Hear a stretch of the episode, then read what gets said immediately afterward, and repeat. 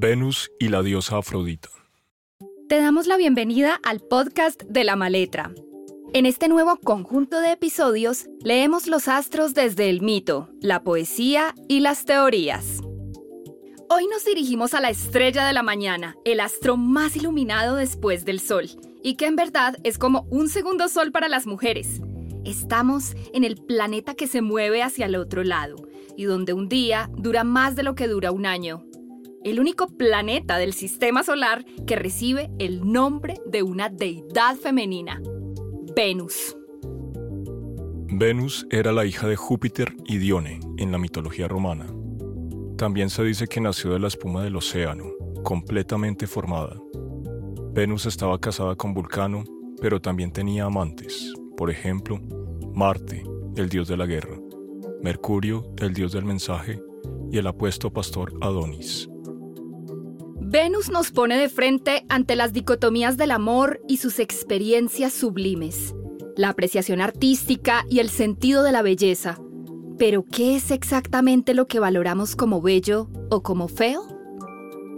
La escritora francesa Aurore Dupin, que escribía con el seudónimo de George Sand, anunciaba, la belleza exterior no es más que el encanto de un instante.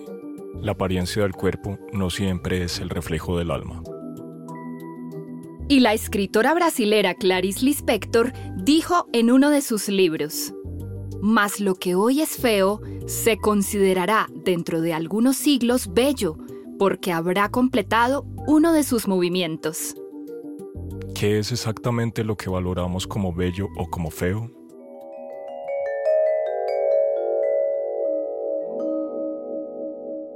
Nube de palabras.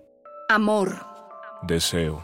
Armonía arte, belleza, estética, creatividad, relaciones, lujo, procreación, valor, deleite, atracción, placer, justicia, descanso, bienestar, amistad, satisfacción, vibración, compromiso, fecundidad, lo femenino, seducción.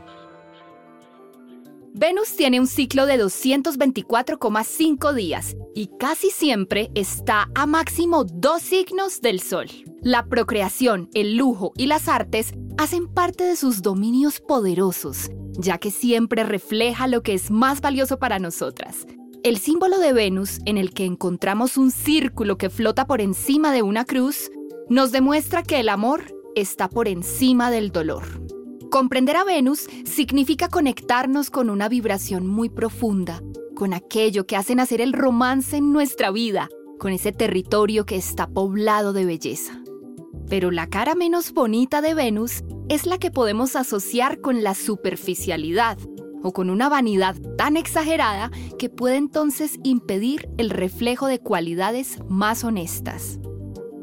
Al tiempo que se puede presentar con un cuerpo físico que nos agrada, Venus también nos habla de aspectos más profundos, como la unión, la paz y el compromiso. El amor, la belleza y el deseo se reunieron en la antigüedad griega bajo la personalidad de la diosa Afrodita. También de ella dependían los asuntos de la sexualidad. Nació de los genitales amputados de Urano y tuvo fuertes repercusiones en la vida política de su pueblo, aunque también era adorada por cortesanas y prostitutas. Gozaba de mucho respeto entre hombres y mujeres. Además de reflejar aspectos románticos de nuestra vida, Venus también se relaciona con nuestro sistema de valores. Refleja nuestra autoestima, que a su vez se expresa de muchos modos. Por ejemplo, en el salario que recibimos. Algunas claves de interpretación para comprender a Venus en nuestra anatomía zodiacal son Primero, el signo donde se encuentra narra quién eres como mujer y tu forma de amar. Segundo, la casa donde se encuentra indica dónde habita tu valor y en dónde entregas tu amor. Tercero, si Venus está retrógrada en tu carta astral, estas vibraciones cobrarán más tiempo y meditación. Anais Nin vivió su vida exaltando su feminidad.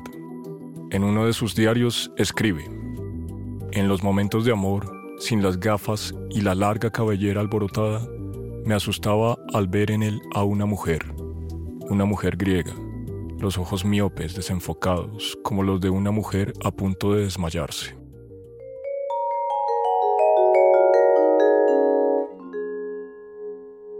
Este podcast ha sido creado por la Escuela de Astrología La Maletra. Voces Juan Serrano y María Antonia León. Música Caterine Ortega. Postproducción de sonido Audio for Media.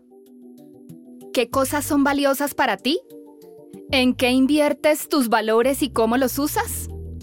¿De qué forma te enamoras? ¿Cómo está tu femenino? Venus entrega un amor estético, artístico y placentero, mientras la luna entrega un amor primario, animal y necesitado.